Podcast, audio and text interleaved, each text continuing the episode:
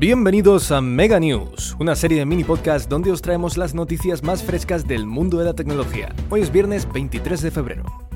Subid el volumen, por favor, que hoy estoy un poco fónico y preparaos para empezar. Desde el grosso de la nueva legislación europea a nuevas y ligeras impresoras espaciales, hoy venimos cargaditos. ¿Qué me decís? ¿Nos ponemos al día? La Unión Europea ha aprobado el nuevo marco legislativo que regula y planea unificar los datos, huellas dactilares, registros de ADN e imágenes faciales de criminales buscados en todas las bases de datos de los cuerpos de seguridad y de la Interpol dentro de su territorio. Parece una gran idea, ¿verdad? Imagina que una cámara de la estación de Atocha de Madrid pueda detectar a uno de los criminales más buscados en Suecia y ayudar a informar a las autoridades pertinentes. Sin embargo, según la abogada Ella Jakubowska de la organización EDRI, esta nueva normativa podría repercutir en los derechos a la intimidad, las garantías procesales y la presunción de inocencia en toda Europa y más allá. Así que, como siempre, tomemos con precaución estos cambios. Y seguimos con más normativa europea porque el 6 de marzo entra en vigor la Ley de Mercados Digitales. Esta nueva ley garantiza el derecho del ciudadano a hacer cosas como desvincular las cuentas de Facebook e Instagram, desinstalar las aplicaciones Microsoft que no utilicemos o comprar apps y hacer micropagos en móvil en otras tiendas que no sean Google Play o la App Store. Esto nos devolverá la libertad de elegir, protegiéndonos frente a grandes monopolios de Internet. Pero la polémica está servida debido a su desigual aplicación. Y es que la regulación deja fuera de estas medidas a iMessage de Apple, el buscador Bing y al servicio publicitario de Microsoft, por considerar que se usan poco.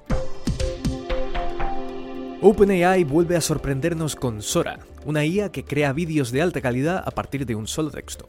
Un único prompt sería suficiente para generar secuencias de hasta 60 segundos donde varios personajes realizarían complejos movimientos. Aunque por el momento solo un equipo de expertos tiene acceso a este modelo, las escenas son tan realistas que traen de vuelta al debate sobre los peligros de la desinformación. Por suerte, empresas como Google, Meta y OpenAI anuncian medidas para detectar y combatir la desinformación frente al riesgo de, por ejemplo, los deepfakes. Las tres compañías se han unido a la Coalición para la Procedencia y Autenticidad del Contenido, que también reúne a fabricantes de cámaras y a medios de comunicación para proponer un certificado estándar que evite la difusión de noticias falsas y ayude a marcar digitalmente contenido generado por IA. Google ha unificado toda su tecnología de inteligencia artificial bajo la marca Gemini.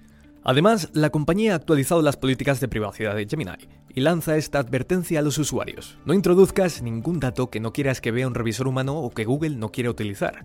Por ejemplo, no introduzcas información que consideres confidencial o datos que no quieras que se utilicen para mejorar los productos, servicios y tecnologías de aprendizaje automático de Google.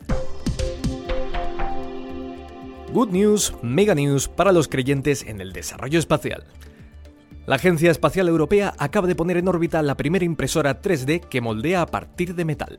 Diseñada por Airbus, se trata de un modelo experimental que pone a prueba las dificultades técnicas asociadas a la impresión con metal en el espacio.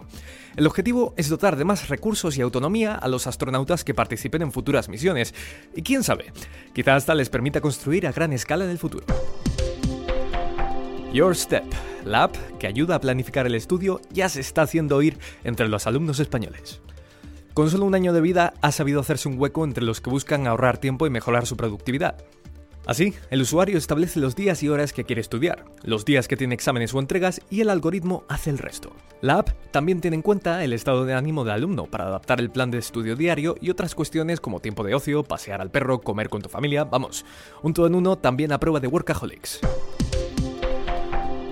El gobierno de Estados Unidos ha creado el consorcio del Instituto de Seguridad de IA, el grupo, que busca garantizar el desarrollo seguro y responsable de la inteligencia artificial, reúne a instituciones académicas, agencias gubernamentales y más de 200 empresas líderes entre las que están OpenAI, Google, Microsoft e IBM. Su creación tiene como objetivo aprovechar el inmenso potencial de la IA. En lo específico, creará equipos que evalúen las capacidades de los sistemas de IA y sus riesgos valorará la creación de marcas de agua en el contenido artificial y fomentará la colaboración entre empresas, investigadores y agencias gubernamentales. Y acabamos con las Apple Vision Pro, que están siendo todo un éxito de ventas en Estados Unidos, aunque parece que no han convencido a todos los que las han probado. Tras 10 días de prueba, algunos usuarios han decidido devolver sus Vision Pro por no cumplir sus expectativas. Por ejemplo, el analista y jefe de producto de Vox Media, Parker Ortolani, considera que son demasiado incómodas y que le hacían forzar sus ojos constantemente. Un usuario también decidió devolverlas ya que no podía usarlas con su miopía.